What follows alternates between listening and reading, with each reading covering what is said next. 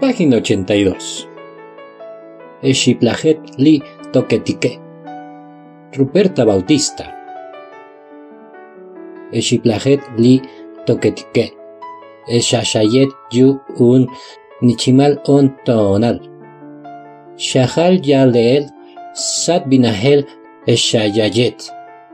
Eshayayet ak altikal o. Sututel li ik e. Eslashlun eshaya yon to. She och te shoyobal.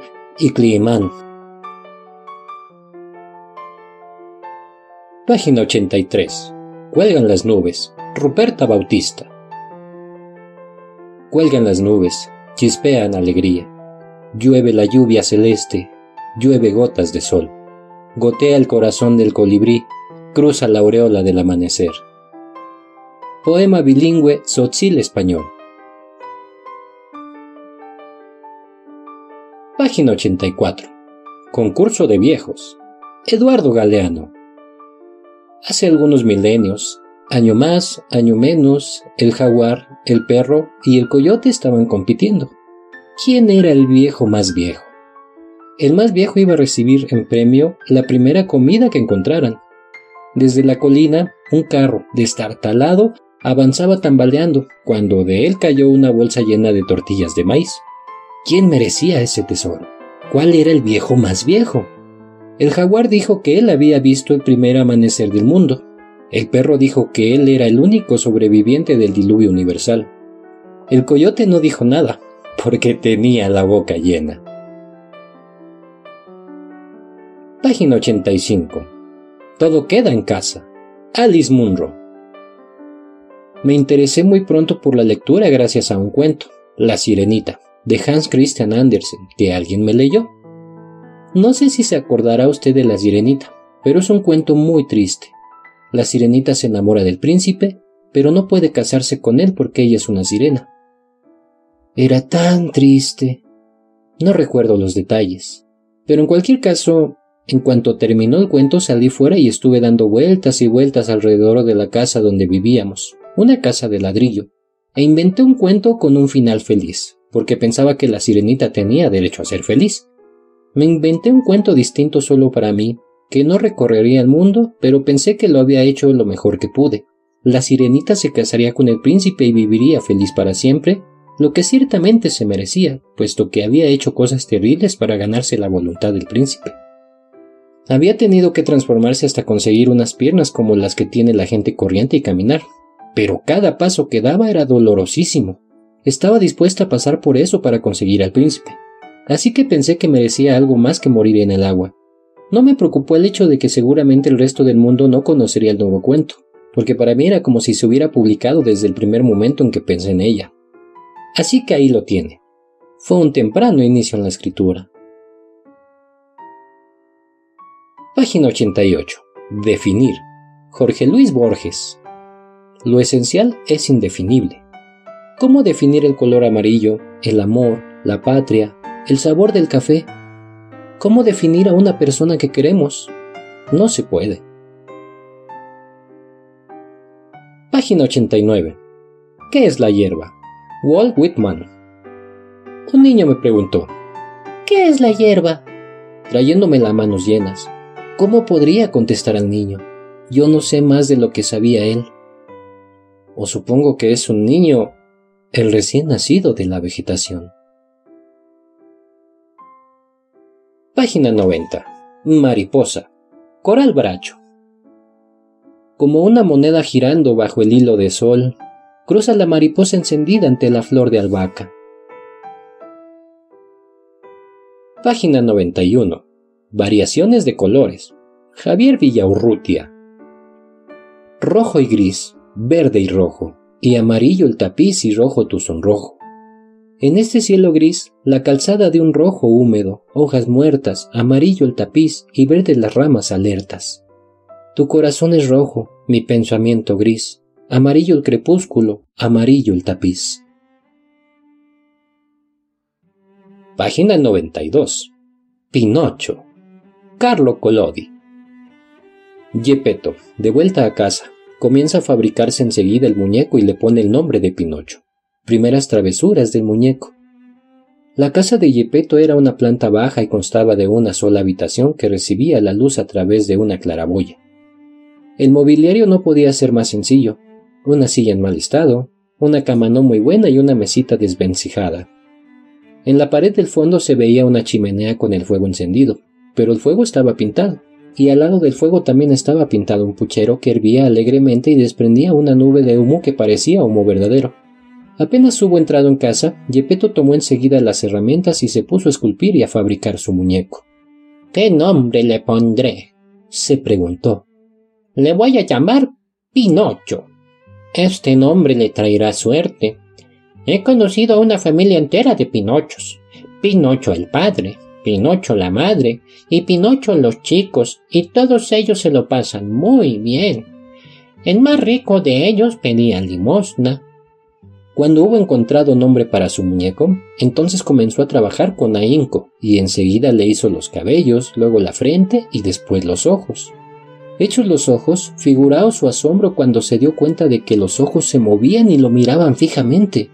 Yepeto, viéndose mirar por aquellos dos ojos de madera, casi se lo tomó a mal y dijo con acento enojado. Ojazos de madera. ¿Por qué me miráis? Nadie respondió. Entonces, después de los ojos le hizo la nariz, pero la nariz, una vez terminada, comenzó a crecer y creció y creció y creció, convirtiéndose en pocos minutos en una narizota que no acababa nunca. El pobre Yepeto se esforzaba en recortársela, pero cuanto más la recortaba y achicaba, más larga se volvía aquella impertinente nariz. Después de la nariz le hizo la boca. No había terminado aún la boca cuando comenzó a reír y a hacerle burlas. Deja de reír, dijo Yepeto, resentido, pero fue como hablarle a una pared. Deja de reír, te repito. gritó con voz amenazadora. Entonces la boca cesó de reír, pero sacó la lengua. Yepeto, a fin de no echar a perder su obra, fingió no darse cuenta de ello y continuó trabajando. Después de la boca le hizo la barbilla, luego el cuello, los hombros, el vientre, los brazos y las manos. Apenas hubo terminado las manos, Yepeto sintió que le quitaban la peluca de la cabeza. Se dio vuelta y ¿qué es lo que vio? Vio su peluca amarilla en manos del muñeco. Pinocho, devuélveme enseguida la peluca. Y Pinocho, en vez de devolverle la peluca, se la puso él mismo en la cabeza, quedando bajo ella medio ahogado. Ante aquella gracia insolente y burlona, Yepeto se puso triste y melancólico como nunca había estado en su vida y volviéndose en dirección a Pinocho le dijo Granuja de chiquillo. Aún no te he acabado de hacer y ya le estás faltando al respeto a tu padre. Mal está, muchachito mío, mal está. Y se secó una lágrima. Quedaban todavía por hacer las piernas y los pies. Cuando Yepeto acabó de hacerle los pies, sintió cómo le daban una patada en la punta de la nariz. Me lo tengo merecido, dijo entonces para sí. Debí haberlo pensado antes, pero ya es tarde. Luego cogió el muñeco por debajo de los brazos y lo puso en el suelo, sobre el pavimento de la habitación, a fin de hacerlo andar. Página 96. El alma de los pulpos. Sid Montgomery.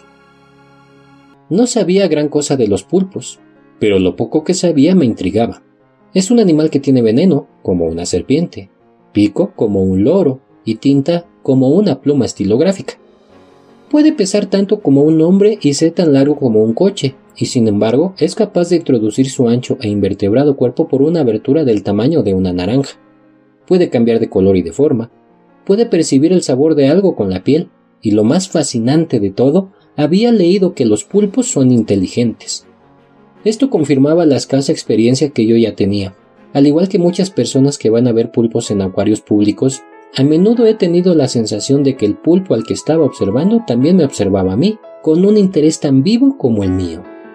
Tienen los apéndices cubiertos de diestras ventosas prensiles, una estructura que no tiene equivalente en ningún mamífero, y los pulpos no solo se encuentran al otro lado de la gran división que separa las criaturas vertebradas como mamíferos, aves, reptiles, anfibios y peces, de todas las demás, Dentro de los invertebrados se clasifican como moluscos, igual que las babosas, los caracoles y las almejas, unos animales que no son lo que se dice famosos por su intelecto. Las almejas ni siquiera tienen cerebro. Hace más de 500 millones de años, la familia de la que descienden los pulpos y la de los humanos se separaron. ¿Sería posible, me preguntaba, comunicarse con un cerebro situado al otro lado de aquella división? Página 98. Frankenstein.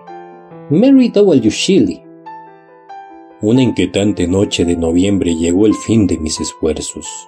Con una ansiedad mucho más cercana a la agonía, coloqué los instrumentos que permitirían darle vida a la cosa que yacía a mis pies. Era ya la una de la madrugada. La lluvia golpeaba las ventanas sombríamente y la vela casi se había consumido cuando, a la mortecina luz de la llama, vi cómo la criatura abría lentamente sus ojos amarillentos y apagados.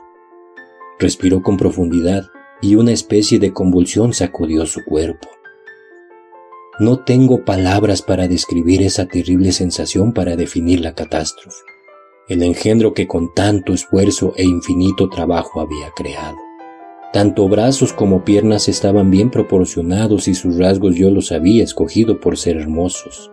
Hermosos, Dios mío.